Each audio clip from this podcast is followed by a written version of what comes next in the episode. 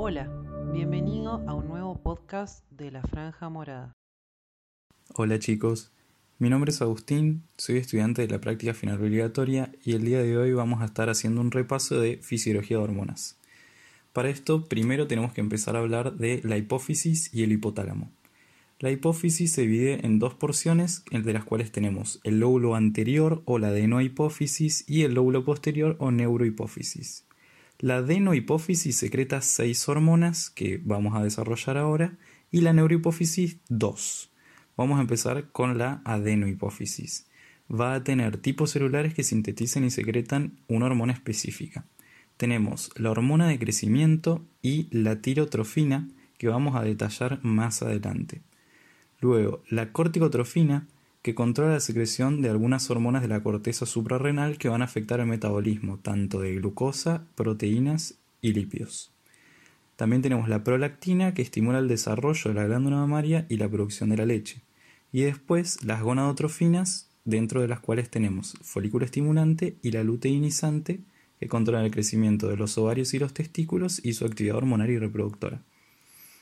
En la neurohipófisis tenemos la antidiurética o vasopresina que va a controlar la excreción de agua en la orina. Entonces va a ayudar a regular la concentración hídrica de los líquidos en el cuerpo. Y la oxitocina que contribuye con la secreción de la leche desde la glándula mamaria hasta los pezones en la lactancia y también va a tener una función en el parto. Todas estas hormonas las vamos a ir estudiando a lo largo de los dos primeros años de la carrera. La principal diferencia que tienen las hormonas de la neurohipófisis es que se sintetizan en cuerpos celulares del hipotálamo, en los núcleos supraóptico y paraventricular, y a través de fibras nerviosas se van a transportar desde el hipotálamo hacia la neurohipófisis. El hipotálamo controla la secreción hipofisaria de estas hormonas. La secreción de la neurohipófisis, por ejemplo, está controlada por señales nerviosas que se originan en el hipotálamo y terminan en la neurohipófisis, pero por el contrario, la secreción de la adenohipófisis está controlada por hormonas que se llaman factores u hormonas de liberación e inhibición hipotalámicas, y estas se sintetizan en el hipotálamo y pasan a la adenohipófisis por vasos sanguíneos que eh, están denominados vasos porta hipotálamo hipofisarios. Estas hormonas liberadoras e inhibidoras van a controlar la secreción de la adenohipófisis. Las principales son la tiroliberina, u hormona liberadora de tirotrofina, que va a inducir la liberación de tirotrofina. La corticoliberina u hormona liberadora de corticotrofina, que produce la liberación de corticotrofina.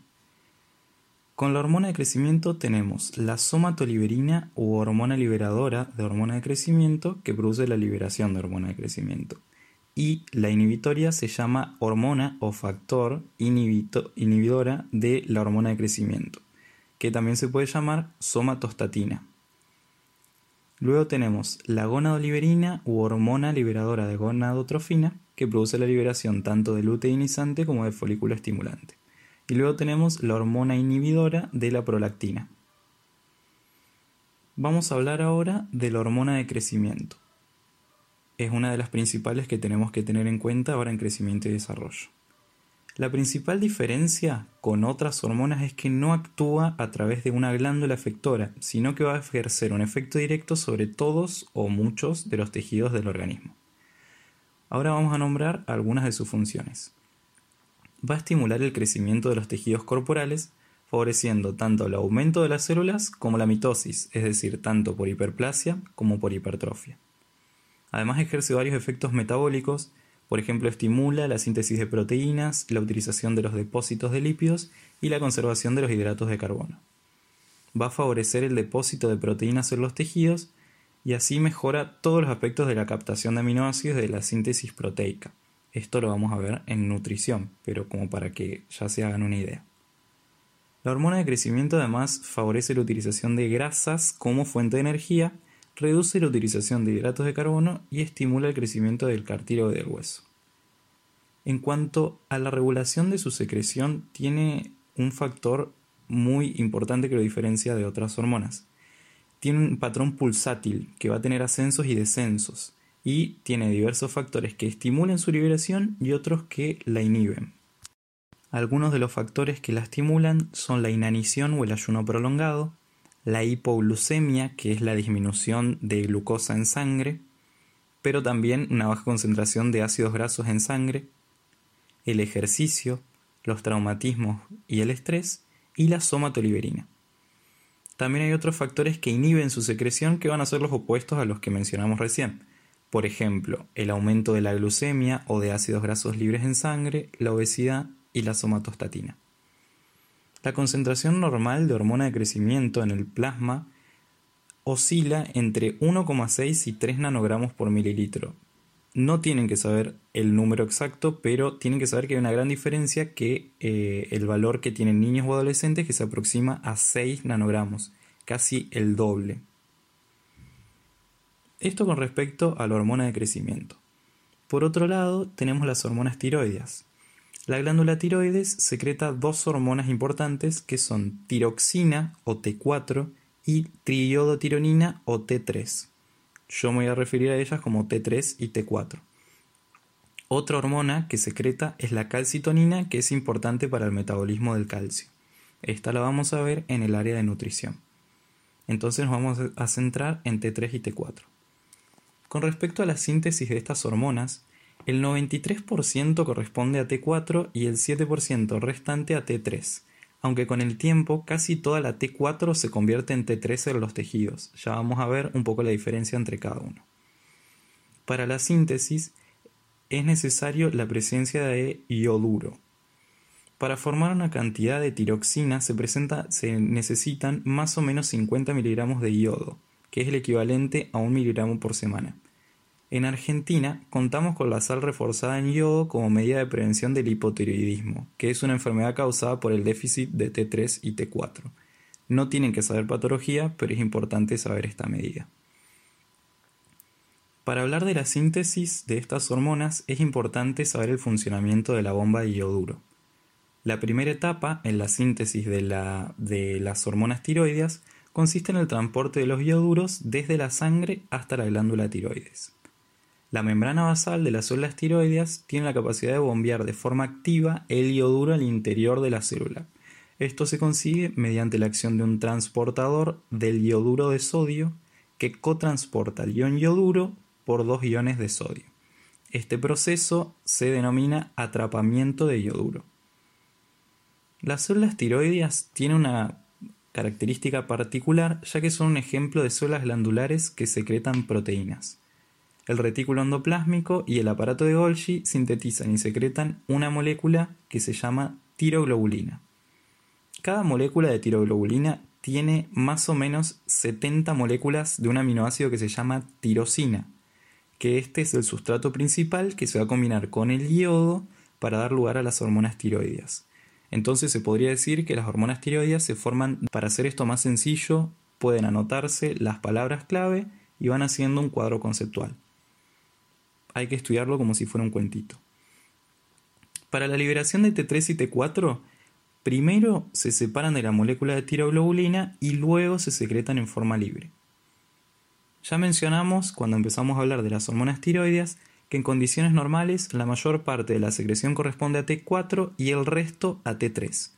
Lo que no dijimos es que en los días siguientes la mitad de la T4 forma T3 es decir, la T4 se convierte en T3. Entonces, en última instancia, a los tejidos llega la T3, que es la que va a tener la mayor acción. Son similares T3 y T4, pero la diferencia que van a tener es la rapidez y la intensidad de su acción. La T3 es muchísimo más potente que la T4, pero tiene una duración más breve. Con respecto al transporte de T3 y T4, van a circular por la sangre unidas a proteínas plasmáticas. La más importante es la globulina fijadora de tiroxina. Y en menor medida tenemos otras como prealbúmina y albúmina fijadora de tiroxina. Con respecto a las funciones fisiológicas de las hormonas tiroides, son muchísimas. Vamos a mencionar algunas, como son el aumento de la transcripción de muchísimos genes también van a aumentar la actividad metabólica celular de casi todos los tejidos del organismo. Va a aumentar el metabolismo basal entre un 60 y un 100% por encima de su valor normal. incrementan la actividad de las mitocondrias y también facilitan el transporte activo de iones a través de la membrana celular, potenciando el efecto de la bomba sodio-potasio tepasa. También tiene efectos sobre el crecimiento, sobre todo en los niños de edad de desarrollo. Un efecto importante consiste en el estímulo del crecimiento y del desarrollo del cerebro durante la vida, tanto fetal como en los primeros años de vida postnatal. Otros efectos que tiene son la estimulación del metabolismo de hidratos de carbono y de lípidos. Sobre los lípidos induce el descenso de la concentración plasmática tanto de colesterol, fosfolípidos y triglicéridos, pero eleva los ácidos grasos libres. Causa un aumento del metabolismo basal, que esto ya lo mencionamos. Hay una disminución del peso corporal, produciendo adelgazamiento. Tiene un efecto también sobre el aparato cardiovascular, aumentando tanto el flujo sanguíneo, el gasto cardíaco, la frecuencia cardíaca y la fuerza pero eh, sobre la presión arterial no tiene ningún efecto. Aumenta también la respiración, la motilidad digestiva, causa excitación del sistema nervioso central, tiene efectos sobre el sueño, ejerciendo un efecto agotador tanto en la musculatura como en el sistema nervioso. Y también tiene efectos sobre otras glándulas endocrinas al aumentar la secreción de todas las glándulas, pero también aumenta la necesidad de hormonas.